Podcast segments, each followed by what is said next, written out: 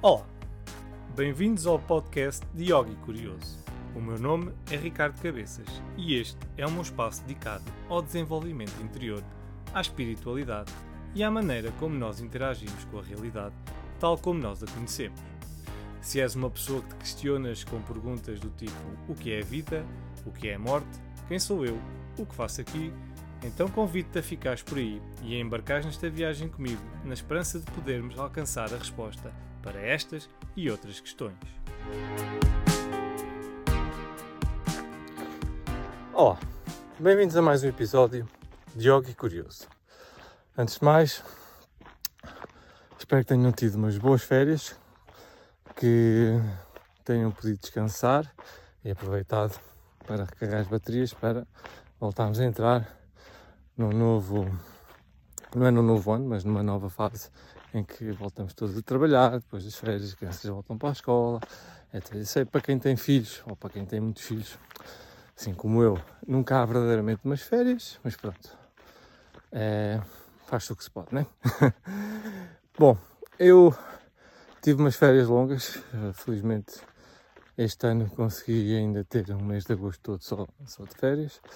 Uh, os primeiros 15 dias foram, fiz um retiro de yoga, não foi um retiro espiritual, mas foi um retiro de yoga e queria-vos partilhar, queria partilhar aqui com vocês essa minha experiência. Ora, eu nunca tinha ido a um retiro, uh, não fazia ideia o que é, que, é que me esperava, né? e até porque também não nos deram assim muitas informações sobre o que é que se ia passar. Disseram, pronto, há umas coisas assim o básico, né? mas realmente o que é que ia acontecer não, e acho que até foi de propósito para nós podermos uh, para irmos um bocadinho na incerteza, para irmos uh, naquela do ok, o que é que vai acontecer, mas vou estar preparado na mesma, ou o que é que seja que vai acontecer, uh, vai ser bom. E foi. Uh, tivemos aulas, tivemos momentos de reflexão, tivemos momentos para nos divertirmos, o grupo que foi, para sair. Mas foi muito intenso, foi super intenso. Nós acordámos às 5 da manhã para nos prepararmos para a prática das 6, que durava até às 8, todos os dias. Um, depois, o pequeno almoço, depois umas aulinhas até ao meio-dia, uma aulinha teórica, muitas vezes, ou, ou, outras vezes era uma, uma prática, assim, ensinar uma massagem, ouvir uns vídeos.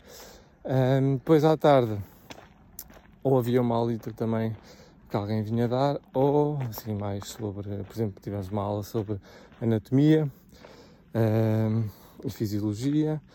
Depois, muitas vezes o que nós tínhamos que fazer à tarde era ver vídeos sobre como realizar as posturas do yoga e depois treinar, tirar apontamentos. Pronto. E depois tínhamos que fazer sempre uns relatórios nos trabalhos. Pronto, então, basicamente nós nunca nos deitávamos antes das 10, às 10 e meia, depois às vezes ficávamos a conversar até às 11, 11 e meia, pronto. Depois lá dormíamos e dia seguinte, pau, outra vez às 5, lá estávamos nós.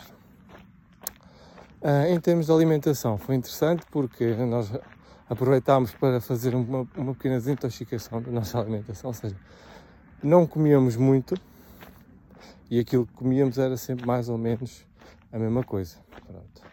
De manhã havia sempre uns cereaisinhos, Uh, depois o almoço era sempre arroz com uh, legumes e vegetais, com, alguma, com especiarias, claro. Uh, e depois ao jantar muitas vezes, ah claro no, pelo, pelo meio do dia comíamos sempre uma peça de fruta ou outra. Um, e depois à, à, noite, basicamente nós não jantávamos assim, jantar. muitas vezes comíamos umas. comíamos qualquer coisinha, uma fruta com umas tostas, um pronto. Mas na verdade por estranho, muito estranho que pareça, eu chegava ali à hora de jantar e muitas vezes nem sequer fome tinha, não me apetecia comer, não, não tinha apetite. Não, não sei se era estar ali completamente imerso no, no yoga, né, naquele espírito. À noite eu não tinha assim muita fome, comia qualquer coisinha, ouvia uma caneca de leite vegetal com, com chocolate e, e comia umas tostas. Pronto, era assim uma coisa leve. E aguentámos sempre bem, foi tranquilo. Depois, pronto, isto é a parte da alimentação, só para vocês terem uma noção. Depois vem a parte do yoga, né?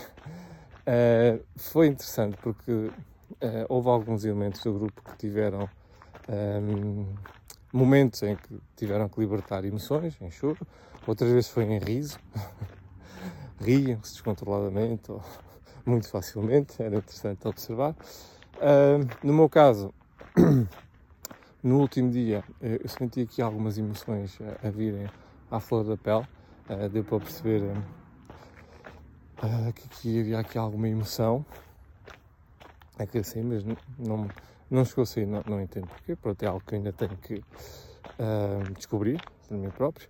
Mas uma coisa que eu descobri é que tenho uma mente que está sempre uh, em alta rotação, sempre a pensar em tudo, e que isso não é benéfico, como é óbvio. Mas uh, foi uma coisa que eu consegui reparar porque fiz alguns exercícios de, hum, de meditação, fizemos lá exercício de meditação, pranayama. Pronto, e nessa altura, uma pessoa que tem que estar mais focada, mais deixar a mente mais quietinha, né? não, não deixá-la, não estar a, a deixá-la levar-nos uh, para onde ela costuma nos levar, né? aquelas inquietações todas. E foi aí que eu percebi que ela está sempre, sempre a analisar tudo. tudo eu estou a fazer isto, estou a fazer aquilo, não sei o quê. E não vale a pena estar nisso. É deixar fluir. Pronto, isso é algo que eu percebi que faço e tenho que aprender a deixar de fazer em determinados momentos, como é óbvio. É, dá jeito, muitas vezes, ter uma mente analítica para analisar as coisas. Na por cima, naquilo que eu faço, dá muito jeito. Mas, por vezes, é melhor deixá-la estar quietinha. é, e é interessante. É, foi interessante desse ponto de vista. Houve ali momentos na prática de yoga em que eu tive aquelas sensações que, que, que a malta chama aqueles blitzes, né? que tudo está em, em sincronia, mente, corpo e o eu. Uh, está, houve ali dois momentos numa, em práticas de yoga de manhã que eu consegui ter o corpo sincronizado em, em, em, duas posturas, ou seja, basicamente as posturas que eu estava a fazer não me estavam a causar esforço nenhum, era como se eu estivesse deitado a dormir e eu estava naquelas posturas e foi muito interessante ter essa sensação porque agora percebo né, o que é que as pessoas dizem, o que é que os professores de yoga dizem que o yoga não deve ter esforço. E realmente naquele momento eu não estava a fazer esforço nenhum. Mas foi assim um momento que, foi, que veio e foi, tal como veio. Mas deu para experienciar isso. É, e foi. Pronto, lá está. É, com a experiência é que nós vamos percebendo é, aquilo que o yoga nos pode oferecer. Aquela sincronização entre esta trindade, né? corpo, mente, é, se quiserem o eu, a alma, o espírito, o que vocês quiserem escolher. e é isso. E é para isso, se calhar, que nós praticamos o yoga. É para chegar a essa sincronização. e não só, mas também. Mais coisas do retiro. O retiro, no fim, uh, foi aquela sensação, ok, vou sair do retiro, mas eu agora fazia isto o resto da minha vida toda. Né? Eu já, já só quero dedicar-me ao yoga, já só quero fazer yoga, vou, caguei para o meu trabalho, para que caguei para o resto? Não, obviamente que não pode ser assim, né? Porque um retiro, aquilo que se passa no retiro não é a realidade. Né? É, é, nós saímos para outra dimensão, basicamente, nós criamos uma dimensão diferente, nós nem víamos televisão nem nada, nem sabíamos o que é que estava a passar no mundo. Uh, e depois quando voltamos, há aquele choque, porque voltamos à realidade, mas vimos com aquela sensação que a vida uh, com o yoga, né, tivemos aquela experiência de uma vida tranquila, apesar de termos algum esforço, né, porque fazer prática todos os dias não é fácil. Um, mas ao voltarmos, voltar, a, a, voltar para a vida real, implementar a prática, implementar todo aquele conhecimento que nós adquirimos, aí é que é a parte difícil, né? Porque, e esse é que é o desafio, é praticar o yoga na vida real. Isso é muito, muito complicado. Porque exige muita disciplina, né? Porque nós ali conseguimos ter disciplina porque não havia nada a distrair, não havia preocupação, não havia nada. Pronto, estávamos ali no, no reset, né? Ok, yoga, fazer yoga é isto. Pronto. Agora vocês têm que fazer isto, mas na vossa vida, o vosso trabalho. é, e pronto. E neste momento é isso que eu ando a tentar fazer. Uh, está difícil, está sim senhor, porque as coisas não ocorrem como a gente quer, sempre, né? Nós não, ali dava para controlar o tempo, dava para controlar as coisas, né? Porque era o retiro, era para isso mesmo. E mesmo assim algumas coisas falhavam. Na vida real não dá para controlar nada. Nós achamos que temos o controle, mas não temos controle de nada. Então o yoga vai servir-nos para nós conseguirmos uh, reagir a este descontrole, ou seja, a maneira como nós reagimos ao descontrole da vida o yoga vai nos ajudar a isso. E essa foi a minha conclusão deste retiro, foi ok, já percebi o que é que o yoga consegue fazer, ou pelo menos percebi, tive ali uns breves momentos em que ele me pode ajudar, agora só tenho que aplicar isto na minha vida. E aí é que está o desafio, o grande desafio que é uh, aplicar o yoga na vida real. Uh, com todas aquelas surpresas que vamos ter no dia a dia, com todos os stresses cá no trabalho, com os filhos, com a família, etc. E esta foi a minha, a minha experiência no retiro.